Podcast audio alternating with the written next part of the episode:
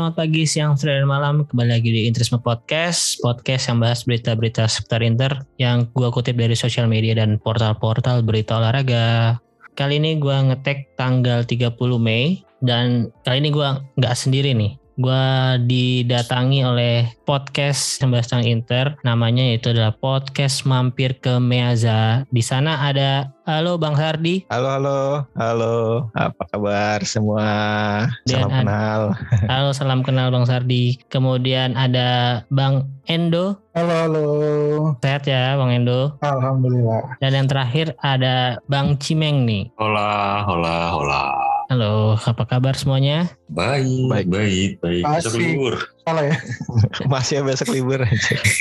Loh, ini masih hari Senin, belum libur hari Rabu. Oh iya, iya. Oh, Senin ya, Senin ya. Anda ini. Eh, cari duit dulu kerja. Buat beli jersey musim depan. Oh, iya nih, belum beli jersey gue nih. ICC nih, bentar lagi. Oh Oh, iya. JCC ya. Aduh. Nah, itu juga tuh. Nah, jarang-jarang nih podcast gue banyak eh, suaranya. Biasanya cuma sendiri atau paling enggak bintang tamu satu orang. Kali ini langsung tiga orang loh. Langsung rame banget. Mas Sardi, Mas Endo, sama Mas Cimeng ini kalian tuh sebelum bikin podcast emang udah temenan atau dari podcast ini temenannya? Jadi kita tuh temenan udah lama sebenarnya. Dari zaman kuliah kita udah kenal, udah temenan, main bareng. Sebenarnya juga udah tahu, oh nih anak-anak nih siapa-siapa yang interisti gitu, senang sama Inter. Terus kadang juga suka ngobrol gitu. Terutama kalau belakangan ini kan sebelum podcast mampir ke Miazani ada, gue paling sering tuh sama si Endo. Ya kalau Inter lagi suram ya kita mencak-mencak berdua gitu kan. Sampai akhirnya itu tadi tercetus bikin podcast dan kita ngundang juga Cimeng karena kita tahu dari dulu Cimeng juga interisti ya akhirnya terbentuklah podcast mampir ke Miaza ini. Jadi kalian ketemunya di kuliahan? Apa dari sekolah sih? Iya dari kampus. Oh dari kampus, dari satu kampus semua ya? Kampus iya. Hmm, kalau daerah tinggalnya beda-beda. Beda-beda. Ini beda. Oh, Tapi waktu kuliah itu kita ngekos semua sih. oh, oke oke. Boleh tahu nggak daerahnya di mana? Daerahnya aja, nggak usah kampusnya. Tangerang Selatan. Oh, UPH nih kayaknya nih. Waduh, waduh, waduh. Aduh, gak mampu Aduh, kita. aduh, aduh, aduh. Enggak, enggak, enggak. Bukan yang itu. Bukan yang itu. Terlalu mahal. Oke, berarti ketemu dari kampus. Terus triggernya tuh akhirnya bikin podcast tuh apa ya? Kan kalian kan emang temenan udah lama kan baru bikin podcast akhirnya di tahun 2021 nih. Mm-mm. Itu udah kayaknya lulusnya udah udah lama juga ya 2021 tuh. ya. Oh, udah. Udah lapuk kita ini. Nah akhirnya ada trigger bikin podcast tuh dari mana? Pencetusnya itu ini nih, Bapak Endo ini. Mau nggak, Dok? Iya, mungkin ya tadi ngajutin yang tadi Sardi bilang ya. Pertamanya paling sering ngemainin Inter ya, gue sama Sardi. Ya udah kita kalau Inter kalah ya anjir ngapain gini gini gini harus gini gini gitu kan. Kalau senang juga wah anjir be cepet be menang be kita Scudetto gitu kan. Ya waktu itu iseng aja sih gue sama Babe Japrian. Be kita bikin podcast tentang Inter yuk kata Babe ngapain anjir malu gitu dia gitu kan. Ya lu santai aja buat senang-senang aja ala-ala kayak ngobrol kita cuma direkam terus kita share gitu kan. Cuma waktu itu kita bingung juga nih ini berdua aja terus gue kepikiran waktu itu ngajak orang lagi mulai gak ya udah terus kepikiran di Cimeng. Karena mungkin ya sealiran ya be ya. Nggak terlalu rempong lah. Nggak rebek banget tentang gitu-gitu. Masih santai casual lah istilahnya kan. Ya udah Japri. Meng mau nggak ikut join kita bikin podcast gitu? Waktu itu Cimeng masih di Pasari waktu itu tahun lalu. Gimana caranya? Ya udah bikin online aja dulu. Kan covid juga lah, waktu itu lagi tinggi. Ya udah. Tapi kalau asal namanya mampir ke Meja itu Cimeng ya kalau nggak salah ya. Kita itu Gua, waktu itu ter- terus namanya tuh aneh-aneh apa ya. Apa apa ya kalau nggak salah tuh pertama itu Om Om Interisti ya berarti. Om Om Om Om, Om Interisti gitu.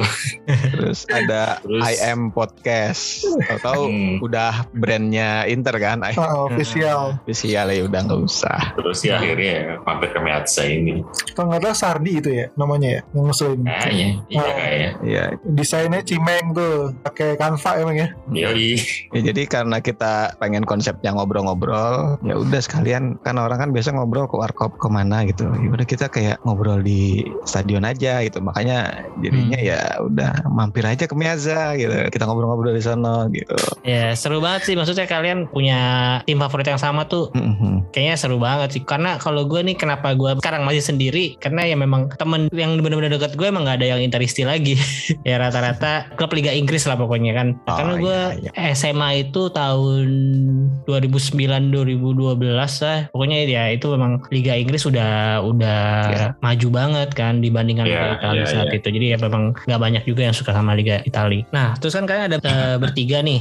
Ini ngobrolnya emang selalu lewat Zoom atau kadang-kadang sempetin ketemu gitu ngeteknya. Kalau untuk saat ini sih kita masih lewat eh, online ya. Iya. Cuma udah kepikiran sih mau mau ketemu offline antara mau nyewa rumah rumahnya Endo atau Sardi gitu nongkrong di sana atau mungkin kita nyewa apa nyewa Studio. studio ya. Masih dipikirkan. Soalnya ya kayaknya kalau di offline di faktor suaranya mungkin lebih bisa lebih bersih kali ya kalau offline. Jadi selama 38 episode ini belum pernah ngetek bareng nih sama sekali. belum. offline belum.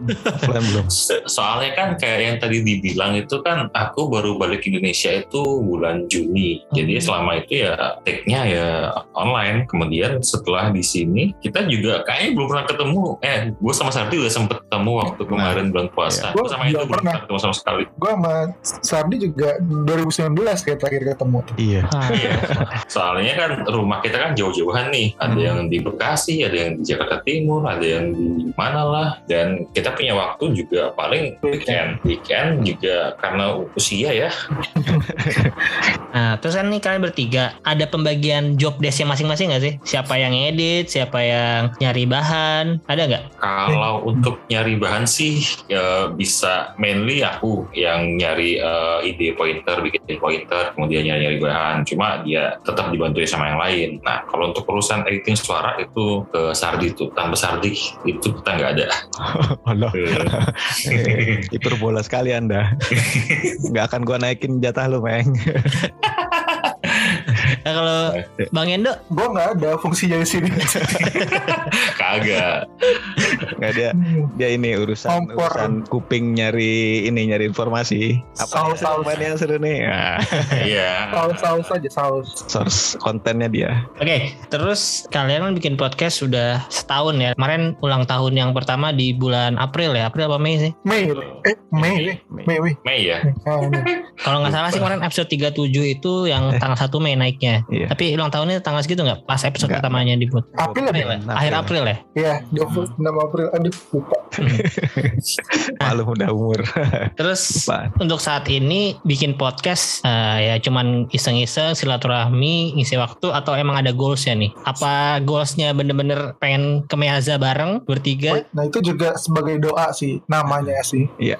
Jadi ya Nama ada- Siapa tahu kita bisa take podcast beneran di Miatza Iya. ya. amin amin. Amin. Nggak tahu di biaya siapa gitu ya sponsorin siapa gitu Allah ngaruh banget Amin amin. kalau sementara ini kita jalaninnya eh, benar-benar kita cari funnya dulu sih. Karena eh, dengan fun itu ya kita jadi jadi rela meluangkan eh, ya waktu effort buat effort ngurusin podcast sih. Jadi sementara kita cari fun dulu. Sampai nanti mungkin ya ke depannya kalau memang kita lihat ada potensi apa gitu kan ya mungkin baru kita akan pikirkan yang jauh lebih besar. Sebentar kita emang ya, mau menikmati dulu aja sih. Terutama ya kita menjadi bagian dari komunitas inter yang begitu besar gitu. Kalau dulu kan ya paling kita main ya cuma sekedar ini ini aja gitu, sama orang yang teman yang kita kenal gitu. Tapi sekarang kan kita mulai kenal sama teman-teman kayak interismi gitu kan podcast lain. Terus uh, ada official juga fan club segala macam gitu. Ya kita mau menikmati dulu. Setuju setuju. Ya yang penting selama kita jalaninnya have fun ya bikin podcast. Hmm. kalau meluangkan waktu juga tapi walaupun nggak ada ya selama ini kan karena gua juga buat podcast nggak maksudnya nggak ada apa sih income-nya emang nggak emang Iya. nggak ada lah kita nggak nyari income juga kan ya. ya kita selama kita have fun ya kita jalanin terus aja. Semoga kan Inter juga ada podcastnya tuh kan Brother of the World kalau nggak Iya, salah itu yang Mm. official. Ya siapa tahu bisa nanti diundang. Jadi caster. Amin amin. Kalau kalau dulu bercandaan kami tuh ini mau jadi caster mola. Oh. Komo komo Amin deh. Pokoknya ya pasti Jantan aja sih kali itu. sebagai Interisti siapa sih yang nggak mau kita pasti cita-citanya tuh nonton Inter langsung di Miazza kan ya semoga kalian bertiga bisa berangkat bareng Yap. suatu saat nanti Amin. Amin, amin, amin. oke ini sebelumnya gue udah ngetek pembahasan tentang banyak ya pokoknya tentang berita terupdate sama tentang ada performa Inzaghi musim kemarin nah kalian bisa dengerin pembahasan tersebut di podcastnya Mampir ke Miazza di Spotify ya sebelum dengerin episode ini sebaiknya sih dengerin episode yang sebelumnya dulu nih karena agak nyambung pembahasannya. Nah, pembahasan di podcast gue kali ini tentang rapor pemain Inter selama musim 2001-2022. Kita tahu sendiri hasil Inter ya cukup memuaskan lah walaupun gagal meraih Scudetto ke-20-nya musim ini. Kalau menurut eh, Mas Endo nih, kemarin musim kemarin Inzaghi kira-kira Hmm. dari seluruh musim di Serie A, di Supercoppa, di UCL, di Coppa Italia mau dikasih nilai berapa? Kalau buat musim pertama dan squad yang ada, gue mungkin ngasih nilai tujuh setengah ya. Kalau ditanya kenapa ya mungkin tadi kita juga membayangkan dia masih di bawah bayang-bayang Conte lah ya kalau menurut gue. Biarpun mungkin kata orang enggak lah, tapi menurut gue tetap orang masih banding-bandinginnya dengan Conte. Di mana kalau Conte squadnya itu masih bisa milih sendiri, kalau dia itu malah lepasan ya, lepas Hakimi, lepas Lukaku, Erikson, Iya Conte Pintus maksudnya dengan squad yang ada dan dia nggak banyak milih dan di target tetap target ya targetnya kalau nggak salah UCL sama Copa ya. Di orang yang udah underestimate sampai prediksinya aja pada wah Inter kelempar dari UCL dan kawan-kawan akhirnya tetap masuk UCL peringkat 2 dapat dua gelar tuh menurut gua untuk musim pertamanya oke lah Oke ya kalau menurut gue juga oke sih nggak mengecewakan lah untuk performa Inzaghi musim kemarin. Nah selanjutnya kita ke pemain nih masing-masing Eh, kita coba nilai satu-satu nih. Oh tadi si Inzaghi tujuh setengah berarti di atas di atas KKN lah ya masih aman. Jadi untuk perpanjangannya masih layak banget ya. Ya. Nah mungkin kita mulai dari sektor penjaga gawang dulu ya. Penjaga gawang kita ada Samir Handanovic musim ini dia bermain 50 kali eh, di semua pertandingan dan di di seluruh pertandingan Serie A dia berhasil melakukan save sebanyak 95 kali. Kalau di di urutan ke-8 nih eh, save terbanyak Serie A musim kemarin. Di Oke. atas McMainan loh. McMainan 81 tapi memang McMainan kan eh, sempat cedera Ya. sebulan bahkan ya nggak main. sebulan sebulan Ya, dia nggak main. Nah, menurut gua sih penampilan Handanovic kemarin layak gua kasih nilai 7,25 sih. Kalau menurut Mas Kimeng gimana? Oke, kalau kita bicara masalah Handanovic sih mungkin kita bisa melihat dia dari dua sisi. Yang pertama adalah sisi dia sebagai eh, pemain yang membantu Inter mempertahankan posesi dan posisi dia sebagai kiper. Nah, Handanovic sebagai pemain yang mempertahankan posesi, yang membantu build up, itu dia bagus banget. Kita harus kita akui bahwa dia tuh jago dalam menguasai bola, terus dia juga jarang jarang kena pressure, dia itu nggak gampang panik. Tapi masalahnya adalah di posisi dia sebagai kiper. Selama kemarin sepertinya makin melihat bahwa Handanovic ini ya sudah mulai menurun kemampuan dia sebagai uh, shot stopper dan apa ya itu juga sering bikin kita gemes kan bahwa harusnya tendangan-tendangan yang gampang ditepis tapi oleh Handanovic ya kayak susah payah begitu loh ditepis dan dia juga lebih sering bengong kan gitu. Nah yang menarik ini ada tweet yang di retweet oleh si Sia, si Palahi Hmm? Itu yang menunjukkan grafik saving para kiper yang berlaga di Liga Champions. Itu dibagi empat kuadran yaitu ada kuadran yang bad savings jadi uh, savings yang jelek dari shoot yang shoot yang berbahaya uh, saving yang jelek dari shoot yang tidak berbahaya saving yang bagus dari shoot yang berbahaya dan saving yang bagus dari shoot yang tidak berbahaya. Nah Handanovic ini ada di kuadran terendah di paling ujung kiri dari saving yang jelek dari tendangan yang tidak berbahaya kita bisa ngambil simpulan kasar bahwa ya performa Handanovic ini ya mengkhawatirkan sih. Dan mungkin sudah saatnya Inter itu mencari pengganti dan yang mungkin musim depan itu ada di tangan Andre oh, siapa sama padu Nana Ada dua Andre berarti musim depan ya, dua kipernya. Iya gitu. Nah kalau untuk ratingnya sih aku kalau dia sebagai kiper aku kasih dia nilai 6 sih Hmm. kalau kiper. Tapi kalau untuk pemain yang mempertahankan posisi dan build up dia layak dapat 7 atau 8. Ya mungkin kalau di rata-rata ya 7 lah ya. Ya ya ya setuju makanya tadi gue kasih nilai 7,25 ada sedikit 25-nya ya emang itu plusnya dari bagaimana dia build up dari belakang kan. Oke next untuk kiper kedua ya kita tahu sendiri ada nama Andre Ionutradu. Kalau gue masih berbaik hati ngasih nilai 5. Musim ini Andre Ionutradu main cuma dua kali, satu di Copa, satu di Serie A melawan Bologna kemarin. Iya. Dua-duanya melakukan kesalahan, satu di ya memang waktu lawan Empoli itu nggak murni on goal karena kena ti- kena crossbar dulu ya bolanya. Hmm, hmm. Yang kedua melakukan blunder yang mungkin akan dikenang oleh beberapa fans Milan juga beberapa tahun ke depan bakal jadi bahan bulian juga bahan ceng-cengan ya tapi menurut gua gua udah sempat bahas juga memang nggak mudah jadi kiper kedua kiper kedua kadang-kadang memang harus siap tiba-tiba siap gitu dimainin eh, di saat yang mungkin dia di pas di briefing atau pas sebelum pertandingan dia ngerasa nggak nggak bakal main cuman di pertandingan bola kan bisa aja dia kipernya cedera atau kipernya kartu merah dia tiba-tiba langsung siap. Nah ini si Radu kemarin gua rasa baru tahu dia dimainin juga hamin beberapa jam lah ya. Karena Danovic awalnya juga sehat-sehat aja tuh. Akhirnya eh, diumumin cedera punggung ya kalau nggak salah ya. Ya, punggung. Nggak bisa main di pertandingan tersebut. Dan itu di pertandingan yang menurut gua krusial banget buat semua pemain. Buat secara mental itu pertandingan yang berat ya karena itu menentukan nasib mereka sendiri. Nah, gua rasa Radu secara profesionalitas patut diragukan gak sih? Karena ya harusnya kalian udah udah dibayar digaji selayaknya mereka digaji tapi bisa nggak sesiap itu ketika dikasih waktu bermain. Kalau menurut Mas Sardi gimana? kurang lebih sepakat. Ya itu tadi fungsinya dia kan sebenarnya harus ready kapan pun juga kan. Nah yang jadi permasalahan adalah kalau menurut gua spek dari Handanovic sama Radu ini cukup berbeda, terutama dari sisi kemampuan dia mengolah bola. Mungkin kalau dari sisi sebagai goalkeeper bisa jadi nggak nggak gapnya nggak terlalu besar gitu. Tapi eh, dari sisi yang tadi Cimeng dari sisi lain yaitu eh, olah bolanya itu terlihat amat sangat jauh berbeda gitu. Kita lihat ketika eh, lawan bolonya itu praktis nggak banyak passing dari dari Bawah. pemain sendiri, ah pemain belakang kita ke Radu gitu. Ya mungkin itu juga udah paham bahwa Radu itu ya entah belum entah memang tidak punya kemampuan untuk olah bola. Nah itu yang membuat catatan sangat minus gitu, terutama dia bermain di tim yang memang sangat mengandalkan permainan dari belakang gitu. Ya kayak apa ya? Ya emang bukan orang yang tepat aja kalau menurut gua, bukan orang yang tepat untuk menjadi penggantinya Andanovic gitu loh. Kalau misalnya kita lihat profilnya Onana sekarang kan, kalau ya gue baru melihat di YouTube aja ya, belum melihat matchnya dia, dia ya oke lah gitu, punya calmnya juga, ketenangannya juga seperti itu. Dan itu yang kayaknya gue tidak melihat dari sisi eh, Radu punya kemampuan itu. Gitu. Makanya kalau melihat apa yang terjadi kemarin, ya unavoidable, tak terelakkan. Jadi kalau masalah skor, kalau 5 ya gue turunin dikit lah 4,9.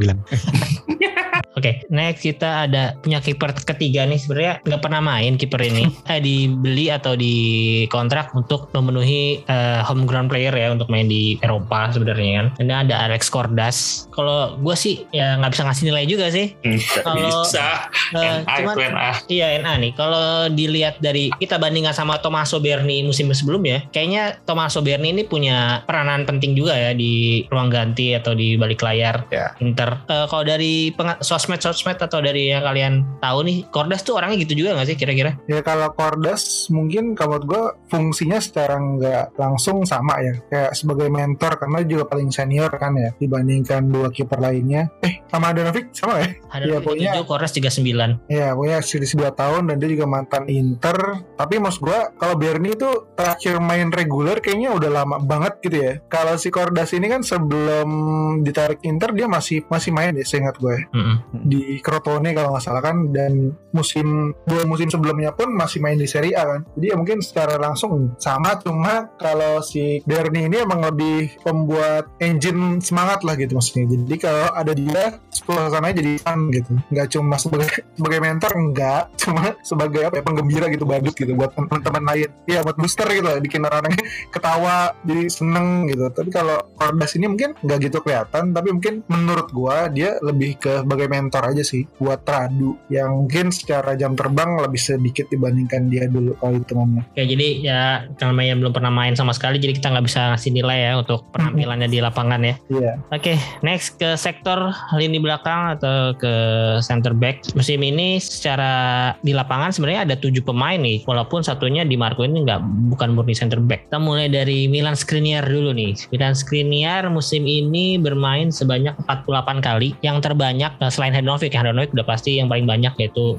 eh, 50 kali. Ini sebagai outfield player dia main paling banyak nih 48 kali. Mencetak 4 gol loh. Ini Hmm. sebagai seorang defender eh, jumlah yang nggak sedikit juga kan. Terus kartu kuning hanya 5 menurut gua sih cukup disiplin Skriniar musim ini nggak beda jauh sama musim kemarin. Tetap back terbaik Inter sih menurut gua di musim ini. Jadi di sini gua ngasih nilai 7,75 kalau menurut Mas Cimeng gimana Milan Skriniar? Kalau aku sih mungkin agak bias ya karena Milan Skriniar adalah salah satu pemain favoritku di tim ini. Dan aku sih kalau melihat dia solid di belakang dan juga bisa berkontribusi dalam gol dan aku melihat dia adalah pemain yang paling konsisten di antara tiga back utama kita aku sih ngasih ratingnya dia itu 8 setengah sih semoga dia bisa jadi kapten mungkin Berarti eh, kalau Mas Cimeng ini lebih setuju Skriniar daripada Barella yang jadi kapten ya iya buat Oke. sih ya Oke, next ada partnernya Skriniar yaitu ada Alessandro Bastoni yang bermain sebanyak 44 kali. Ini juga statistik gol sama asisnya juga nggak kalah bagus. Golnya ada satu, itu yang waktu lawan Lazio, tenang dari luar kotak penalti. Terus asisnya ada tiga, satu asis yang paling gue inget yang ke Dumfries. Hmm. Itu Oh. dia. Menurut gue bagus sih itu bolanya. Terus kartu kuning sebanyak enam kali, kartu merah nggak pernah. Kalau di sini gue ngasih rating sama kayak Milan Skriniar 7,75. Kalau menurut Mas Ardi gimana? Hmm, ini eh, Bastoni di skemanya Inzaghi benar-benar bisa memaksimalkan kemampuan dia untuk eh, menyerang ya, terutama dari sisi passing-passingnya dia dan bikin Inter tuh sempat punya sisi kiri yang sangat dominan, sangat kuat Ya. ya kan. Di sisi kiri itu ada Bastoni, di bantu Perisic sama di sisi tengahnya itu ada Akan kan. Tapi menurut gua eh, justru di di musim ini di di tangan Inzaghi dia benar-benar bisa itu tadi benar-benar bukan cuman jadi sebagai back Italia yang kita tahu ya tukang jagal lah. Kalau gue ngelihatnya malah melihat seperti seorang Materazzi dengan passing-passing yang lebih ciamik. Makanya untuk Bastoni di musim ini gue gue sangat suka dan bisa ngasih rating 8 kalau gue. Berarti kan saat ini udah ada gosip-gosip yang berhembus kalau Conte sangat menginginkan Bastoni nih. Kabarnya tuh dia mau Bastoni itu sama kayak waktu dia mau Lukaku ke Inter. Lukaku. Iya. Nah, tapi tapi berita tadi gue baca sepertinya Bastoni sudah mengeluarkan statement kalau dia mau di Inter gitu. ya, ya, ya, insya- ya semoga aja manajemen Ya. bisa ngerti dan ca- cari cara lain ya untuk Ya. mendapatkan 60 juta itu. Nah, Tadi iya. kita udah bahas juga di Ya. podcastnya Mampir ke Miaza ada banyak cara kok sebenarnya kalau ya ibaratnya kalau kita main FM atau main FIFA kan kita eh, ada juga tuh goals goalsnya ada targetnya kan. Nah, kalau Hmm. kita sebagai eh, fans ya pengennya sih nggak mengorbankan main-main penting kayak Milan Skriniar Bastoni ya pastinya. Ya. Oke next ada eh, satu pemain yang melengkapi trio back utama Inter yaitu ada Stefan De Vrij yang musim ini udah berumur 30 tahun main sebanyak 41 kali satu gol satu assist tiga kartu kuning kalau gua menilai Stefan De Vrij ini udah sangat eh, decline ya penampilannya kalau dibandingkan musim lalu apalagi musim ini dia banyak melakukan blunder-blunder banyak melakukan kesalahan yang sebenarnya ya sebagai back wajar sih tapi karena kita udah terbiasa melihat Vrij yang sangat solid apalagi dari musim pertama udah sangat solid ya gini Ya. kita merasa ini penurunan banget jadi di sini gua ngasih nilai 6,5 kalau menurut Mas Endo bagaimana Iya, mungkin agak sepakat ya. The Fry musim ini menurun banget. Kalau musim lalu masih ada, ini musim ini nggak ada gol ya. The ada Fry. satu gol Oh iya, terus gue menurun lah. Aerialnya dia kan musim lalu lumayan banyak tuh menangin Inter di duel bola mati atau apa pas kemelut kan. Dan musim ini juga ada beberapa match yang gue bilang performancenya ini kenapa orang ini yang lawan Milan yang kedua dua kali dilewatin sama Giroud sama pas lawan Empoli kemarin itu yang gol keduanya dan banyak lagi sih ada beberapa yang kalau musim lalu kan gue lihat Bastoni kadang masih di carry sama dia nih Hmm. untuk nge-backup. Tapi kalau musim ini udah mulai matang dan malah dia yang kadang suka kenapa ini orang gitu. Mungkin gue juga sepakat sih enam setengah dan beberapa kali absen, alhamdulillahnya udah bisa ada backupnya lah ya. Entah si D'Ambrosio atau beberapa kali Ranocchia juga ya. Hmm, Oke, ya sebenarnya The Fry ini bisa jadi salah satu cara untuk mendapatkan 60 juta itu juga kan. Iya. The Fry ini kalau menurut gua Bisa, sih kalau dengan performanya sekarang ya udah oke lah kalau mau dijual. Kayaknya 15 sampai 25 juta sih masih laku ya harusnya The Fry ini. Hmm. Oke, next ada Federico Di Marco, pemain yang saat ini udah berusia 24 tahun, pemain asli Binan Primavera yang merupakan Interista juga ya. Dia sangat passionate banget ketika bermain untuk Inter, ketika kemarin berhasil mendapatkan trofi dan ketika gagal di Scudetto dia juga sangat emosional. Musim kemarin dia bermain sebanyak 42 kali, 2 gol, salah satunya gol tendangan bebas ketika melawan Sampdoria, terus ada 5 assist, 2 kartu kuning. Di sini gue menilai Federico Di Marco dengan rating 6,5 juga. Menurut gue eh, untuk secara offense Federico Di Marco sangat bisa membantu ketika dia bermain sebagai center back. Walaupun posisi aslinya ini kan sebenarnya eh, left wing back ya, cuman kerap dipasang oleh Inzaghi lebih sering ke center back. Tapi untuk eh, secara defensif dia masih sangat jauh banget untuk kalau menjadi backup seorang Bastoni. Terbukti di lawan Bolonya gue inget banget dia dua kali kalah areal duel, satunya jadi golnya Arnautovic, satunya walaupun nggak gol cuman itu udah jadi kelemahan banget. Kalau menurut Mas Cimeng bagaimana Federico Di Marco? Kalau aku sih mungkin lebih berbaik hati ya daripada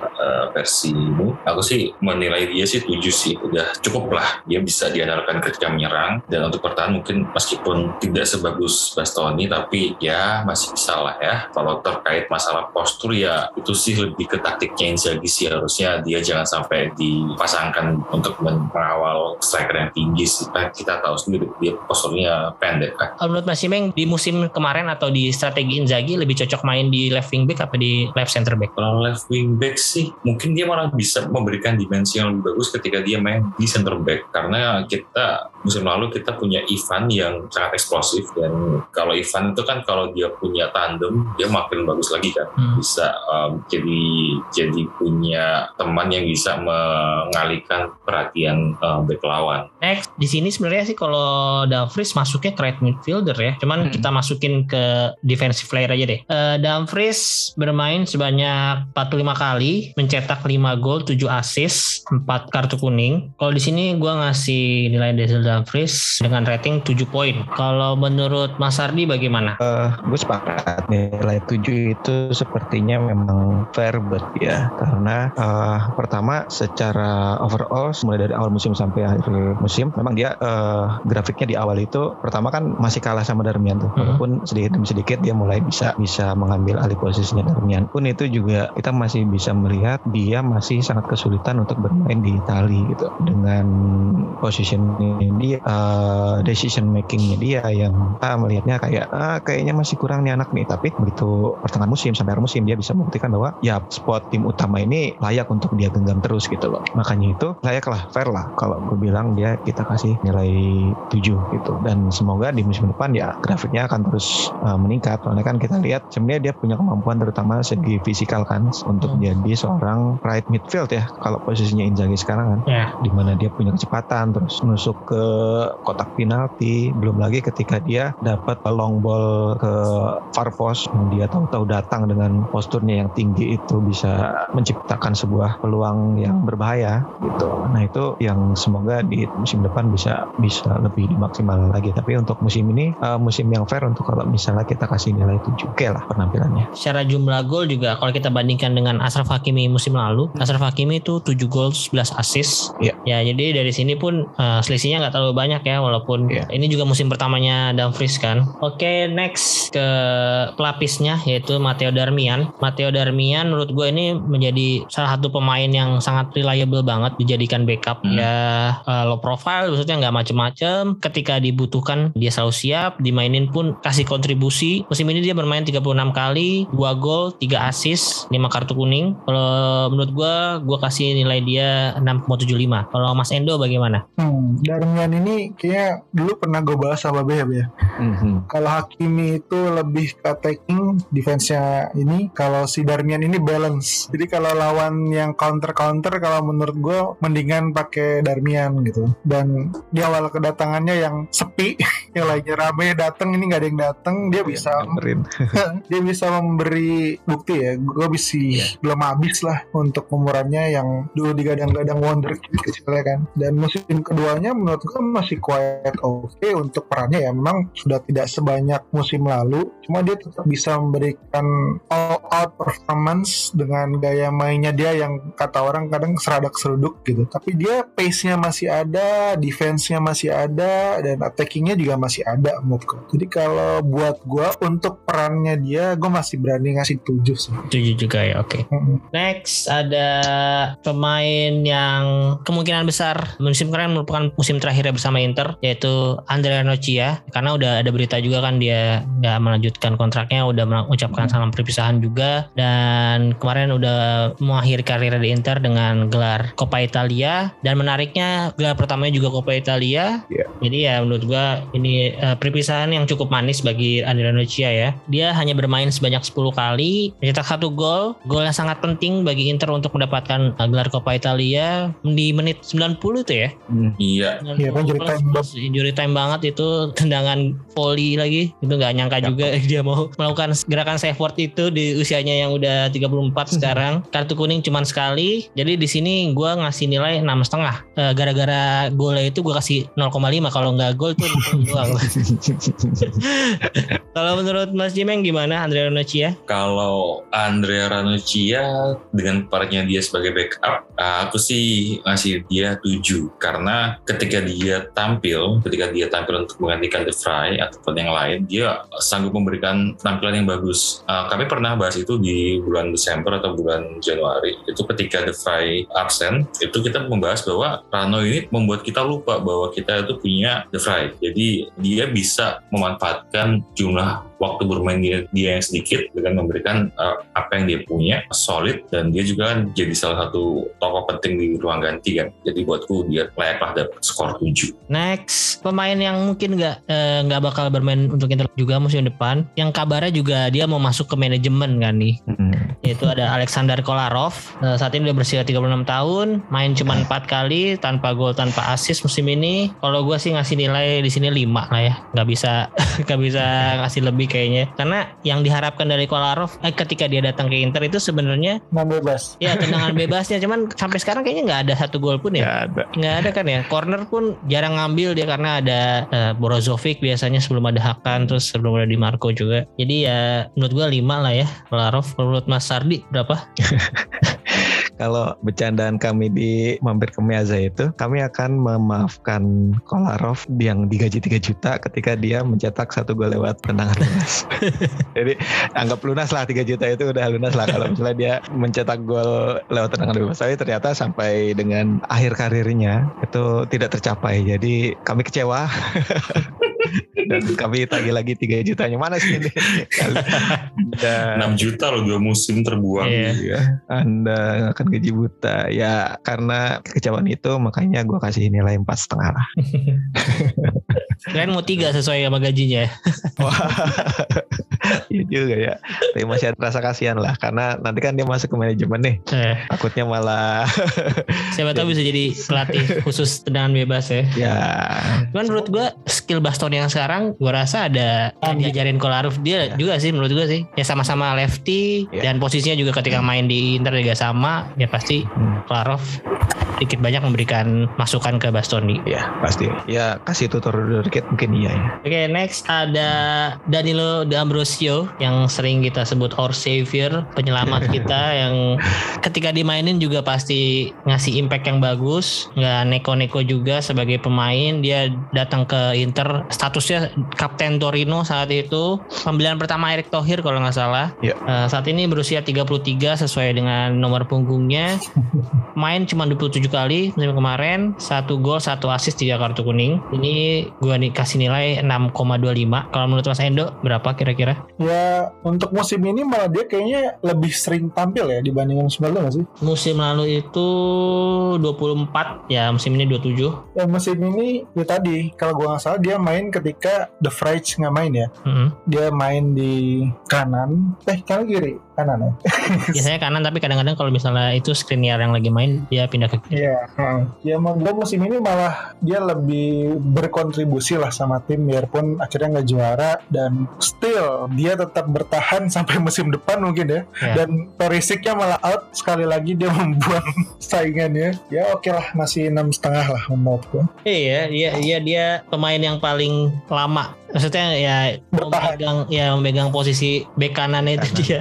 Semuanya pada cabut kayak Cancelo, uh, Sime Falco, Hakimi Kimi ada yang tahan lama. Ya kabarnya juga dia masih nego-negoan kan untuk perpanjangan kontraknya. Tapi menurut Mas Endo, disetujui dia stay apa dilepas aja? gue stay sih menurut gue dia tetap masih bisa backup yang ber- sangat berguna lah biarpun memang mungkin kemampuannya udah sangat menurun ya dibandingkan waktu prime-nya tapi ya untuk sekedar backup buat main di Copa atau ketika pemain inti cedera dia masih bisa memberikan performance yang bagus Oke, next ke pemain ini sebenarnya juga bukan eh, bukan defensive player, cuman dia udah bertransformasi ya dari awal posisinya itu left winger, mundur sedikit ke left midfielder, terus sekarang jalan jadi left wing back. Yaitu kita ada Ivan Perisic yang menurut gua ini salah satu musim terbaiknya juga di Inter dan kabarnya udah menyepakati kontrak baru dengan Tottenham Hotspur untuk musim depan. Musim ini dia bermain sebanyak 49 kali. Oh sorry berarti gua ralat tadi yang baik, paling banyak kedua berarti Ivan Perisic. Eh, yang tadi kan eh, pertama Handanovic, terus ada Ivan Perisic, ketiga baru si Skriniar. Gua gua gak nyangka juga dia main sebanyak ini. Ya dia main sebanyak 49 kali, 10 gol, 9 assist, 4 kartu kuning. Di sini gua kasih nilai 8,5 sih. Ini menurut gua best player Inter of the season musim ini. Selain dari jumlah gol yang banyak juga kontribusinya di defensif terutama pastinya itu juga sangat membantu Inter eh, musim ini. Jadi kalau menurut Mas Cimeng kira-kira berapa nilai yang layak untuk Perisic? Aku malah ngasih dia nilai 9 sih. Wah, Dia dia kan best playernya Inter musim ini dan dia menunjukkan ke kita bahwa usia itu hanya angka. Usianya udah udah lumayan tua loh. Iya. 33 tahun tapi masih bisa naik turun, ngasih gol, defense dan bikin goal sense nggak bisa merebut posisi left wing back kan. Mm-mm. Jadi ya salut sih. Kalau kita bisa juara, dia layak dapat nilai 10 bahkan. ya setuju setuju. Saking bagusnya dia di musim ini. Ya Hmm. 9 lah. Eh, menurut gua gua nggak bisa nginget kesalahan Iya, Perisic musim ini. Gak ada, gak ada. Tapi yang terngiang-yang di kepala gua lemparan ke dalam dia ke Radu sih. Oh, Oh, iya. Iya. Ya itu ya Mulai coba ya gua nggak menyalahkan cuman kayaknya dia terlalu buru-buru aja jadi dia bisa sebenarnya bisa passing ke depan atau ke mana cuman dia mau sih memburu-buru backup dari belakang kan cuman sayangnya itu bukan Handanovic itu Radu iya. dan Perisic itu kalau gua lihat Inter sepanjang 5 musim atau berapa musim selama dia main lah pokoknya dia adalah pemain yang paling sering back pass sundulan ke Handanovic nggak ada pemain yang berani atau yang se-confident itu kayaknya Aku ingat itu salah satu cuplikan dia ngasih back pass sundulan, tapi bolanya dijagal dulu. Jadi awalnya Oh, iya. bolanya di kaki, terus di Oh iya iya. diangkat, juggling hand. juggling, Iya, iya, dijuggling iya. dulu, terus kena kartu kuning. Iya. ya itu menurut gue ya dia confident dan experience banget sih Mm-mm. Oh, kalau itu kan kadang-kadang dari bola corner atau bola crossing gitu berbahaya kan tapi dia ber- Hmm. bisa berani-beraninya gitu ngasih uh, back pass sundulan ke Handanovic. Oke, next ke pelapisnya nih atau calon pemain utamanya pengganti Persik musim depan yaitu ada Robin Gosens yang musim ini sangat struggling untuk dimainkan oleh Inzaghi. Dia hanya bermain 9 kali, satu gol, satu assist, satu kartu kuning. Kalau gue ngasih nilai Gosen 6 aja di sini karena nggak banyak main juga dan ketika dia mainin pun nggak bisa ya mungkin emang cara mainnya berbeda sama Perisic ya. Perisic lebih ke eh, teknik atau skillful. Eh, Gosen ini kalau kita lihat di Atalanta eh, lebih menggunakan kecepatan sama ya nggak jarang bola crossingnya dan dia sebagai crosser dan dia sebagai yang penerima crossing juga dia cukup bagus gitu. Kalau menurut Mas Ardi berapa nilai yang layak untuk Gosens musim kemarin? Mungkin masih di angka 6 ya karena ya itu tadi belum punya cukup kesempatan untuk menunjukkan Gosen yang sebegitu mengerikannya di musim sebelumnya ketika di Atalanta gitu. apalagi kan ketika sebelum pindah ke Inter juga dia sempat cedera agak lama kan sampai pas di Inter pun masih cedera gitu. Jadi belum cukup punya kesempatan. Tapi eh, yang bikin gua ngasih nilai 6 sebenarnya adalah momen ketika dia cetak gol ke gawang Milan. Ah udahlah. Dah jos sebenarnya puas. Was udah udah cukup lah kita ngeluarin 20 25 juta juga belum dikeluarin kan. Iya, belum dibayar, belum dilunasin. Belum dibayar juga. ya, kayak 6 lah. Oke, masih oke. Kita lihat aksinya musim depan baru pembuktian dia. Oke, semoga aja ya dia bisa menjawab eh, semua ya ekspektasi kita karena sempat jadi diincaran Inter dari tahun kapan kan. Iya. Akhirnya kebeli juga sekarang itu juga gue kebelinya kaget lah. Tahu-tahu bisa ada Nah, cerita juga tuh kan. Tahu-tahu da, eh, here we go, here we go aja tuh Fabrizio Romano. Ya semoga aja musim depan bisa yang pasti bisa fit ya karena mus- musim ini ketika di Atalanta juga miss beberapa pertandingan cukup banyak. Jadi kalau fit gue rasa sih dia bisa untuk membuat kita move on dari Perisic. Amin. Sebenarnya ada satu pemain lagi yang posisinya right wing back dari Primavera yang pernah main sekali yaitu Mattia Zanotti. Zanotti, iya. Oh kalau nggak salah mainnya lawan apa ya? Venezia kalau nggak salah. I- itu Apa? Pokoknya lawan. Cagliari. Oh iya Cagliari ya. Hmm, dia main 8 menit doang. Ya menurut gua sih gua nggak bisa ngasih nilai juga. Jadi eh, kita skip aja. Next ke lini tengah. Pemain pertama yang akan kita bahas mungkin Nicolo Barella nih. Nicolo Barella saat ini udah di usia matangnya 25 tahun. Sayangnya akan miss Piala Dunia. Mungkin Piala Dunia pertamanya harusnya ya Iya. dia baru bisa mencicipi Piala Dunia 4 tahun lagi. Nah, sayang Oke. banget. Musim kemarin dia bermain sebanyak 47 kali, 4 gol, 13 assist, 9 kartu kuning. Nah, di sini kartu kuningnya cukup banyak ya. Karena lebih banyak daripada defensive player nih. Gua ngasih nilai Barella 8 karena sebagai pemain tengah dia sangat jadi motor serangan banget. Counter attack kalau dibandingkan musim lalu dia punya temen ada Hakimi, ada Lukaku. Nah, cuman di musim ini kayaknya dia saat dalam kondisi counter attack lebih banyak sendiri ya karena nggak banyak teman-temannya atau kayak Zeko gitu yang bisa mengimbangi kecepatannya Eh, jadi ya Barella ini menurut, kalian musim kemarin sama sekarang lebih, lebih bagus nggak sih Barella? Gue lebih Tendon gimana? prefer musim lalu ya kayaknya dibandingkan musim ini. Ah, karena penampilannya sendiri atau emang karena pemain lainnya gitu yang menunjang penampilan dia? Kalau menurut gue buat dia sendiri sih musim ini tuh dia lebih kayak cry baby gitu lah. Banyak minta nggak effortnya kalau menurut gue lebih effort tahun lalu gitu. Musim ini tuh dia udah kayak cry baby, udah kayak star syndrome lah. Gue minta bola nggak dikasih ngomel. Gue direbut bolanya bukannya langsung bangun ngerebut dia malah kebanyakan diem dulu. Menurut gue agak manja ya musim ini dia. Terus juga ya emosinya kadang meluap-meluap nggak jelas sih. Terutama yang waktu Liverpool ya. Leg 1 itu sangat disayangkan sekali sih menurut eh Real Madrid ya Real Madrid sorry pas Real Madrid itu menurut gua nggak perlu lah menurut gua kayak gitu yang dosanya mungkin musim lalu tuh itu paling berasa sih dan musim ini juga agak berat ya, ya kayaknya ya pun timnya juga nggak banyak berubah sih sebenarnya ke tengahnya menurut gua jadi menurut gua dia menurun musim ini Setuju sih. Pasti kita sering lihat kan kalau kita nonton Inter banyak gestur-gestur dia yang ya kurang enak ditonton lah sebagai penonton atau bahkan sebagai teammate ya dia kayak ngeluh eh, ya mirip-mirip Icardi waktu dulu lah ya dia kalau nggak dikasih bola pasti Iya. gitu gitu. Iya. Terus next ke tengah ada Marcelo Brozovic. Di sini dia main sebanyak 48 kali juga, 3 gol, 4 assist, 9 kartu kuning. Kalau secara statistik memang dia nggak terlalu menyumbang uh, gol atau assist yang banyak, cuman perannya sangat vital di lini tengah Inter. Terbukti saat dia nggak main, Inter sangat kesulitan banget untuk uh, dapat menang. Kalau gua inget-inget, pas dia nggak main tuh pokoknya nggak pernah menang ya kalau nggak salah. Apa pernah kali sekali menang ya? Di- gue sih nggak pernah. Dan yang Pernah ya? paling paling menyedihkan adalah tanpa Brozovic, Inter mainnya itu umpan lambung terus, Hmm, hmm, hmm. umpan lambung ke depan terus, nggak pernah lewat tengah. Iya, jadi kalau menurut gua gua ngasih nilai 8,25. Kalau menurut Mas Cimeng bagaimana nilai yang idem sih idem itu itu nilai yang cocok dia tuh jantung tim ini sih saat ini sistemnya Inzaghi itu benar-benar mengandalkan Brozovic tanpa dia Inter nggak bisa apa-apa kayak kita butuh Vice Brozo benar-benar dia itu kalau menurut rumor kan ada nama Aslani, terus eh, mungkin Lucien Agume yang bakal ditarik. Nah, Hmm. kira-kira kalau menurut Mas Cimeng idealnya pengennya siapa? kalau aku sih eh, malah pikiran si yang gelandangnya Fiorentina si Amrabat. si Amrabat? Ah. Ya, setuju. Soalnya profilnya dia mirip-mirip sih. Dia jago dalam screening defense, kemudian ngasih umpan ke teman yang bebas juga dia bagus visinya. Dan kayaknya juga udah mateng kan daripada kita gambling dengan Arslani yang masih muda, Fratesi atau ataupun Agume. Kalau kita punya dana mungkin bisa jadi pertimbangan. Marcelo Brozovic juga musim ini meraih gelar best midfielder ya. Iya,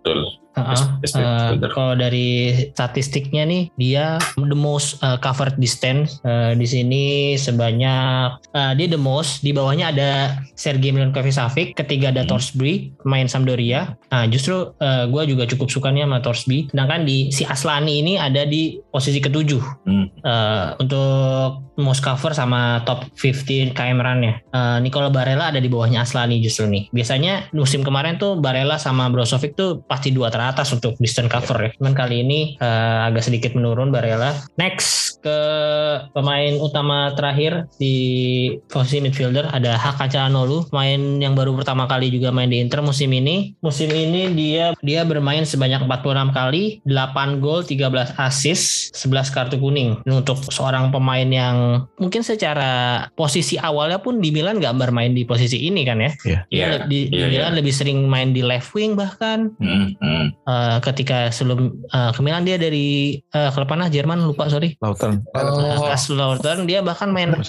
attacking midfielder ya di Turki juga. Nah di Inter dia bermain eh, sebagai central midfielder nih. Kalau menurut gue sih bagus banget sih penampilan Hakan Calhanoglu musim ini. Dia bahkan untuk asisnya kan 12 di Serie A. Terus kipasnya dia paling banyak kedua juga. Di atasnya ada Gerard Delvaux dengan 78. Nah, sedangkan Hakan Calhanoglu 76. Kalau gue sih ngasih nilai 8,5. Kalau Mas Sardi berapa kira-kira? Buat gua dia itu pemain Mas gua peringkat ketiga dari Inter ya. Pemain terbaik nomor satunya itu Perisic kedua itu Brozovic ketiga baru akan. Melihat dari kontribusi pertama gol asisnya aja udah berapa? Ada 8 gol plus 13 asis. Itu kan Iya. berarti dia berkontribusi terhadap 21 gol Inter gitu loh. Itu sangat luar biasa untuk pemain yang baru bergabung musim pertamanya dia di Inter. Dan juga ketika dia bermain aliran bola itu menjadi punya alternatif. Jadi Brozovic itu kayak punya alternatifnya Brozovic buat aliran bola ke depan. Karena kalau misalnya dia nggak ada, praktis Brozovic doang nih. Barella pun bisa mengcover tapi dia kan lebih banyak bergerakan mencari ruang segala macam gitu. Ketika akan ada, dia menjadi salah satu pelempar bola yang sangat jitu ke depan gitu. Progresi bolanya itu menurut gua sangat baik gitu. Plus yang tadi pun sempat gue bahas ketika ngobrol soal Bastoni adalah di sisi kiri trio Perisic, Hakan sama Bastoni itu menurut gue salah satu blok permainan yang sangat menjadi andalan Inter di banyak sekali match di musim ini gitu. Jadi menurut gue ya 8 setengah itu udah oke lah. Kalau Perisic tadi kalau buat gue Perisic 9, Brozovic itu bisa 8,75, Hakan itu di 8 setengah. Nah, sekarang kita ke pemain backup ya nih. Pemain backup untuk midfielder kita tahu yang menurut gue paling lumayan di sini cuma ada Arturo Vidal. Arturo Vidal bermain sebanyak 41 kali, 2 gol, 4 kali assist, 6 kartu kuning. Di sini gue ngasih nilai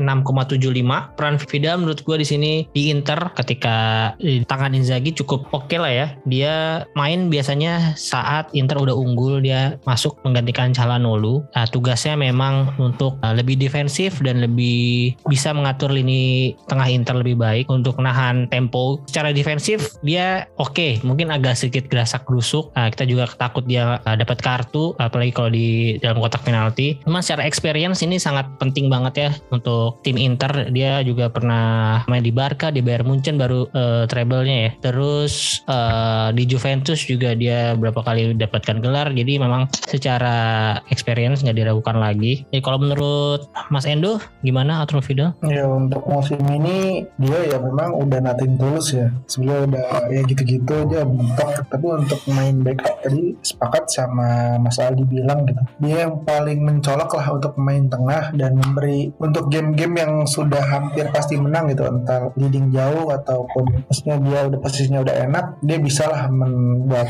Ferdinand mengganti biar Calhanoglu bisa gak usah main full gitu. Dia ya dengan gayanya yang unik dan masih bisa kelihatan tapi memang umurnya udah tidak bisa bersaing untuk yang game-game yang sangat berat gitu jadi ya mungkin kalau musim ini ini gue masih beri dia nilai hmm, lima setengah lah ya karena gajinya mahal Iya. iya sih.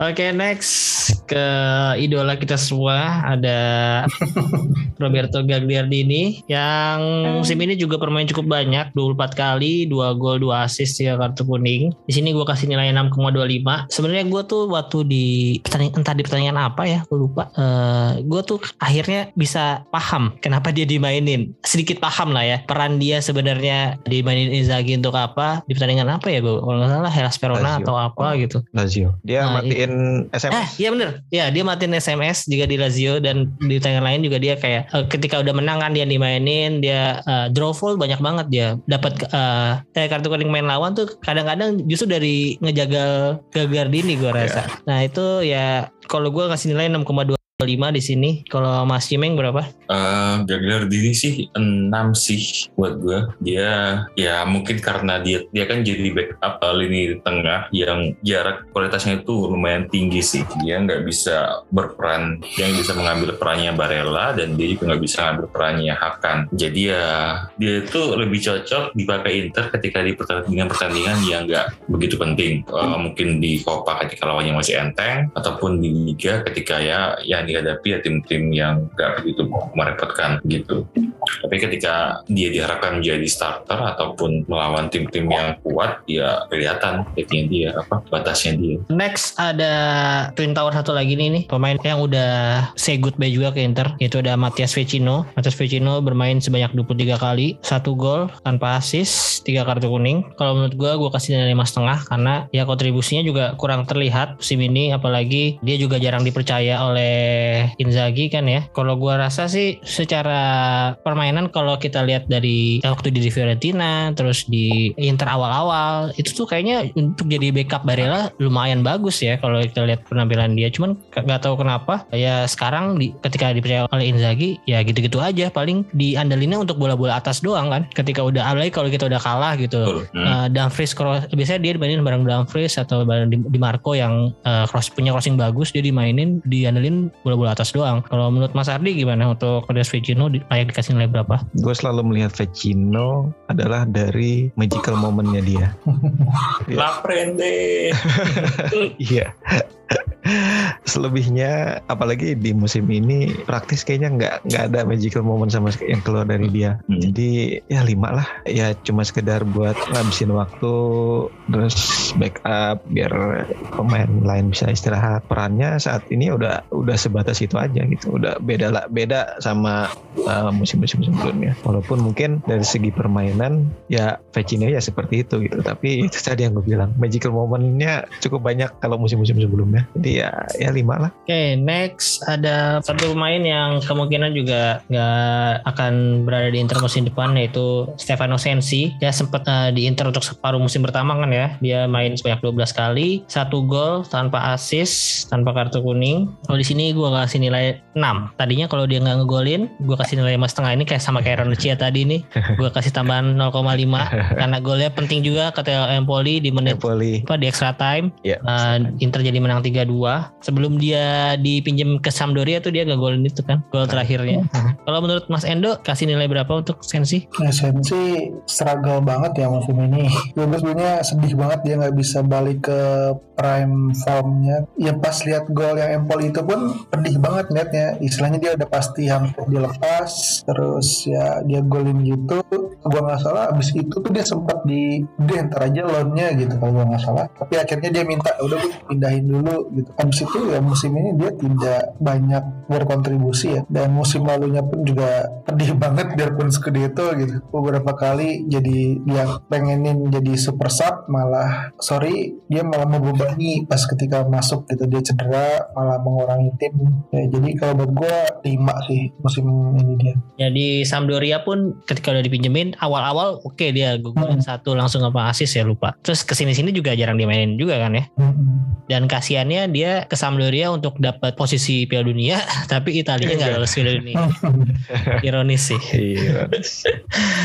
Oke, next Untuk midfielder udah kelar, kita ke striker. Untuk striker mungkin pertama kita ke Lautaro Martinez dulu. Lautaro Martinez musim ini bermain sebanyak 49 kali, mencetak 25 gol. Di Serie A-nya 21 gol. Eh, Rekor terbanyak dia selama dia main di Serie A dan main di Inter. Terus asisnya juga ada 4, yellow card 8. Kalau gue di sini ngasih nilai 8 untuk Lautaro Martinez. Secara jumlah gol memang meningkat, cuman kalau dari performa secara keseluruhan, gue rasa lebih baik musim lalu. Ya mungkin karena di tandeminnya juga sama Lukaku kan ya, jadi dia asisnya juga lebih banyak musim lalu. Jadi menurut gue 8 uh, udah pantas buat Lautaro Martinez. Kalau menurut Mas Cimeng berapa kira-kira? Lautaro itu sayangnya dia mulai nyetelnya itu di akhir musim sih. Hmm. Dia di awal-awal sama pertengahan musim itu nature-nya dia streaky banget. Kalau udah lagi ngegolin, ngegolin banyak, terus mandek itu bisa sampai 5 pertandingan, 6 pertandingan, baru bikin gol lagi. Nilai 8 sih menurutku sih memang cocok. Cuma aku sih lebih ke tujuh setengah kali ya. Karena ya tadi dia masih kurang klinis sih. Kalau kita lihat kan XG-nya dia juga lebih kecil, Ya. lebih gede ya daripada golnya dia kan. Hmm. Yang artinya dia masih belum bisa memanfaatkan peluang yang ada. Oke, terus ada kabar juga eh, Lautaro Martinez diincar baru nih baru banget diincar Chelsea juga kan. Gua nggak tahu kenapa tuh setelah Lukaku-nya mau maksa ke Inter, sekarang ada berita juga eh, Lautaro yang diincar balik sama Chelsea nih untuk Ya, balas ya. dendam doang atau Iya. beneran kita nggak tahu. Cuman menurut Mas Cimeng tadi lanjutin yang tadi, Lautaro lebih cocok main satu striker atau ada tandemnya di depan? Kalau kita ngelihat di sistemnya Inzaghi kemarin sih kayaknya dia lebih cocok di satu striker sih dengan adanya second striker di belakangnya dia. Nah tapi kalau kita bicara faktor Lukaku, nah ini beda lagi nih karena kita tahu di zaman Conte Lukaku Mart- Martinez kan duet yang ngeri kan. Mereka klop banget lah udah saling ngerti satu, sama lain. Jadi ya kalau memang Lukaku itu jadi ke kayaknya dia cocok deh di main dua striker. Tapi untuk saat ini dengan kondisi saat ini yang dengan tim yang ini dia itu lebih cocok di single striker di depan dengan adanya second striker di belakangnya dia. Untuk di Serie A si Lautaro Martinez ini menduduki peringkat ketiga dengan jumlah shoot terbanyak. Totalnya ada 118 shoot. Yang paling banyak ada Dusan Vlahovic, beda satu doang, 19 Dusan Vlahovic. On targetnya Lautaro ada 53, off targetnya 35. Di sini ada selisih mungkin selisihnya ke blok atau entah gimana. Cuman dari 53 on target ke 21 gol di Serie A ya ini selisihnya lebih dari 50% kan. Ya memang terbukti emang kurang klinis Lautaro Martinez musim ini dari banyaknya peluang yang tercipta. Ya kurang dari setengahnya bisa jadi gol. Dan untuk penalti juga dia kerap kali didapuk jadi Algojo kan ya. Di musim Ya. ini ada tiga penaltinya yang berhasil. Sedangkan gua rasa ada dua atau tiga yang gagal ya. Gue kurang inget juga. Kalau Martinez itu soalnya penaltinya itu pasti di pojok kiri bawah. Iya. Udah deh, 90% pasti ke sana. Jadi ya mungkin coba dia ganti arah atau men- menyerahkan posisi itu ke Hakan kali ya. Iya sih, gue rasa saya emang akan harus jadi first choice dulu sih. Untuk eh, header golnya juga dia musim ini cukup banyak, ada 4 gol sama kayak Zeko. Bola-bola atas juga dia cukup mengancam ya. Hmm, hmm. Apalagi ketika yang main ada Di Marco yang punya crossing bagus. Eh ke teman duetnya musim ini ada Edin Zeko. Musim ini Edin Zeko bermain sebanyak 49 kali, 17 gol, 10 assist, 3 kartu kuning. Sebenarnya dari statistik nggak nggak buruk ya. Ini cukup Hmm. bagus. Iya. Kalau di total 27 gol. Eh gua kasih nilai Edin Zeko 7,25. Sebenarnya kalau dia bisa mempertahankan performanya di awal musim, gua bisa kasih 8 mungkin. Cuman dari eh, paruh kedua ke belakang performanya tampak menurun banget. Secara positioning pun gua rasa harusnya striker berumur 36 tahun ini yang bisa diandalkan ya secara positioning. Dia udah nggak punya speed, mungkin vision masih ada dikit cuman positioning yang ini gua rasa udah jelek banget nah jadi gua kasih nilai 7,25 kalau menurut Mas Ardi berapa kira-kira Gimana ya? Gue melihat Zeko ini pertama gue nggak berekspektasi terlalu tinggi. Pertama karena ya itu tadi umur fisik terus biaya yang dia datengin juga kan nol kan. Jadi sebenarnya gue tidak terlalu berharap banyak. Tapi dia justru di banyak hal melebihi ekspektasi gue. itu tadi dia di awal musim nyetak gol sangat banyak gitu walaupun sempat ngadat tapi ya satu dua satu dua itu masih masih bisa nyetak gol gitu. Walaupun mungkin ada kali 10 pertandingan terakhir baru itu benar-benar seret. Tapi pada dasarnya dia di luar ekspektasi gue karena emang ekspektasinya rendah gitu. Karena gue selalu berpikiran bahwa Zeko itu seharusnya didatangkan sebagai vice bukan sebagai yang utama gitu. Seharusnya ada ada lagi striker yang entah lebih muda entah yang finishingnya lebih bagus atau minimal finishingnya lebih oke okay gitu. Itu yang harusnya jadi utama gitu. Tapi karena itu tadi dia melebihi ekspektasi gue yang cukup low. Ya 7 mungkin udah oke. Okay. walaupun ada satu sisi sih yang cukup gue suka yaitu dari sisi playmakingnya dia. Karena menurut gue Zeko itu salah satu striker yang bisa menjadi playmaker di depan. Walaupun tidak setiap pertandingan muncul ya. Ya kadang-kadang masih masih suka muncul lah kualitas itu. Ya semoga musim depan posisinya jadi backup lah jangan utama. Ya emang dari awal Conte Ya. minta dia pun dia Ya, pasti sebagai- akan didapuk sebagai backupnya Lukaku kan ya. Lukaku betul. Next ke pemain yang gajinya mahal. Spesialis untuk Om Endo. Ini ada Alexis Sanchez. Main sebanyak 39 kali Cukup banyak ya dibandingkan musim lalu. Kayaknya musim ini lebih banyak. Golnya 9 Asisnya 5 Kalau gue di sini ngasih nilai 7 Jadi ya sebagai backup Apalagi di Copa dia cukup sangat diandalkan ya di Copa Ketika lawan Empoli juga. Terus Super Copa dia cetak gol kemenangan. Lawan Juve juga dia kontribusinya cukup bagus ya. Jadi 7 menurut gue oke untuk Sanchez sebagai backup cuman kalau menurut Mas Endo kayaknya agak sedikit eh, dikecilin nih karena gajinya gede Iya Alexis Sanchez ini menurut gue pemain yang telat sebenarnya ke Inter. Pengennya udah dari zaman Barca dulu kan. ya Udinese bahkan ya Udinese ya, Udinese waktu itu masih murah ya. kalah dulu Wah. sama Barca Iya, terus ya mereka dia juga memang skillnya unik, visinya oke gitu. Cuma memang injury prone dan ya mungkin buat defensifnya agak kurang ya. Jadi kadang beberapa mungkin kalau fungsi ofensifnya dia oke sekali, memberi sentuhan beda lah dibanding pemain-pemain depan lainnya gitu. Dia punya pengalaman, dia punya visi yang menurut gua salah satu yang paling baik di lini depan Inter musim ini. Cuma kadang dia juga jadi beban ketika dia mencoba bermain dari tengah, bolanya dicolong, hilang lah sudah. Ya. Tengahnya kosong dan sering membuat teman-temannya kelabakan gitu. Hmm. Tapi ya memang gitu adanya di musim ini. Mungkin praktis hanya Lautaro lah yang menurut gue masih di level tertinggi. Jadi ya musim ini untuk umur dan yang tadi plus minus saya bilang tadi itu enam setengah lah oke lah. oke oke ya gue juga setuju tadi bahkan menurut gue Sanchez adalah pemain Inter dengan vision paling bagus menurut gue ya walaupun di sana ada Brozovic ada Hakan Calhanoglu Hmm. tapi Sanchez ini yang paling berani menggunakan visionnya itu loh Hmm. Jadi dia dia dia tahu dia punya vision dan dia punya passing yang bagus juga cuman ya memang ketika Dumfries atau di kiri ada Perisic nggak bisa mengerti visionnya ya nggak bisa jalan juga sih sebenarnya terus untuk yang tadi juga setuju dia terlalu clumsy menurut gue juga di lini tengah. Dia terlalu over PD kadang-kadang. Ya salah satu momen yang paling kita bakal ingat juga yang ketika dia direbut oleh Giroud. Walaupun di sana 50-50 menurut gue pelanggaran atau enggaknya. Karena emang bola dulu yang kena dibandingkan kakinya. Oke next Setuju. ada ke backup satu lagi. Pemain yang nggak mau nyetak gol satu doang di satu pertandingan. Iya. Kalau nyetak gol pasti maunya dua. Dua.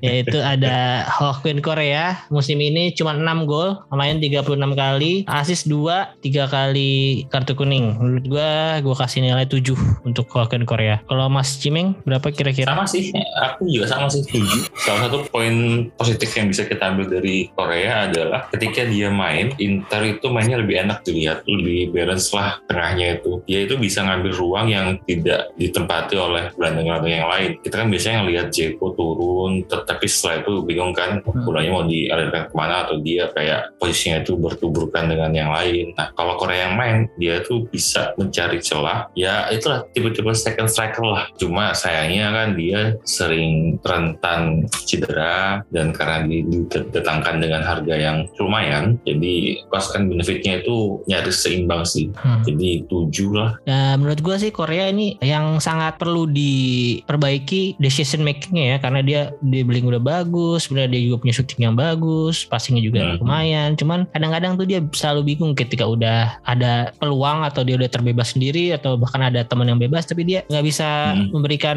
umpan atau asis yang tepat waktu gitu jadi ya kadang-kadang decision makingnya masih perlu Hmm. diperbaiki oke next satu lagi sebenarnya ada satu striker lagi yang didatangkan di winter transfer kemarin ya ada Hmm. Felipe Caicedo cuma bermain banyak tiga kali nggak nyetak gol nggak nyetak asis juga main cuma 20 menit total sebenarnya digadang-gadang menjadi super sub Iya. ketika waktu itu di winter ini kan si Hawkin Karya juga lagi cedera kan ya Hmm. kayak dia Inter butuh satu striker cuman ternyata dia nggak bisa menjawab label dia sebagai super sub nggak nggak bisa dia buktikan di Inter jadi gue juga nggak bisa ngasih nilai mungkin ada masukan atau ada pendapat dari Om Sardi Aduh, gimana ya? NA, NA? NA. 800 ribu kita hilang melayang.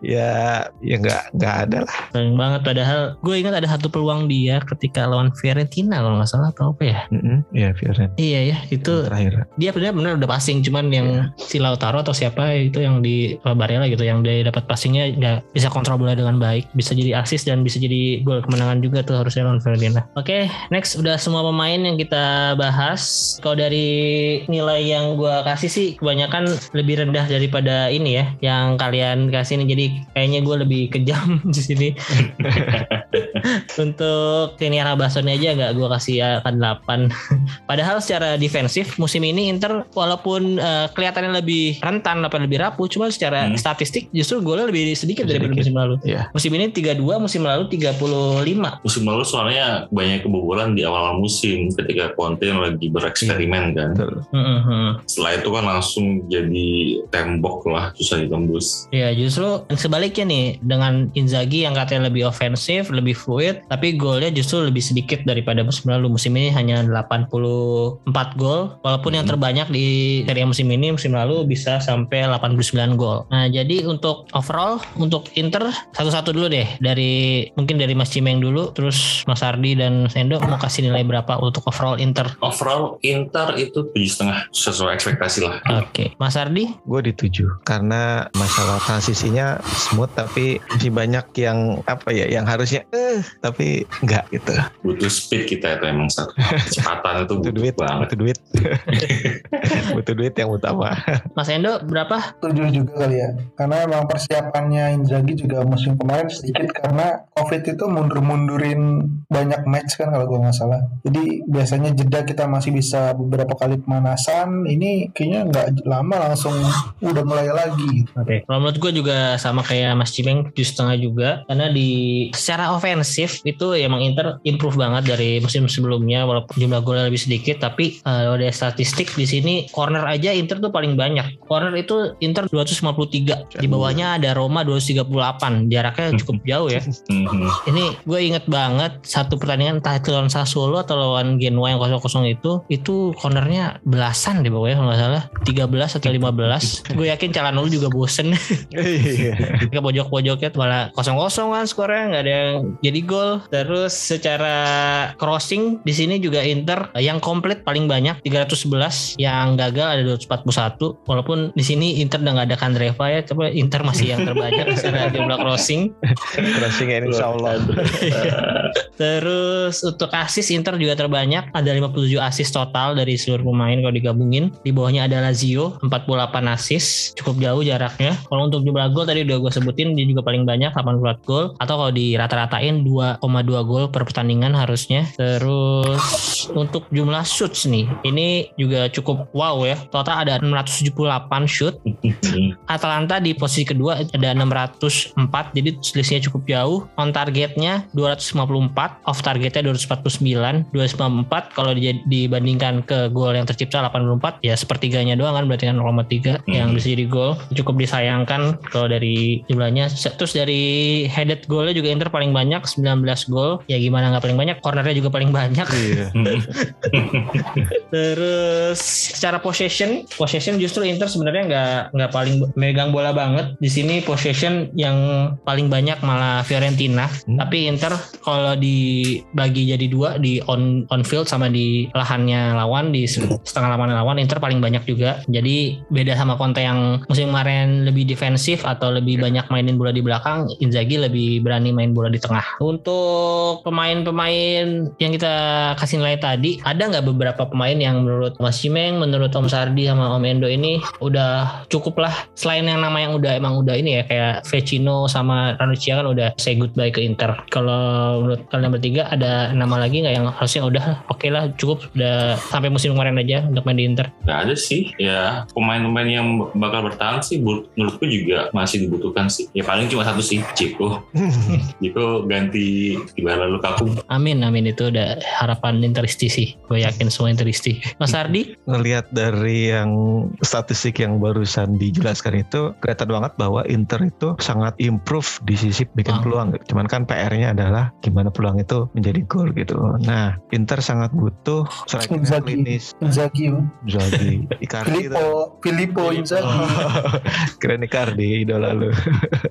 ya Inter butuh uh, striker yang klinis gitu dan mungkin gue sepakat sama Cimeng bahwa kalaupun memang uh, perlu slot satu untuk memasukkan striker berkualitas mungkin gue akan mengorbankan Seko. Kalaupun memang penggantinya benar-benar yang benar-benar improve lah. Oke, untuk Mas Endo? Aduh boleh nggak?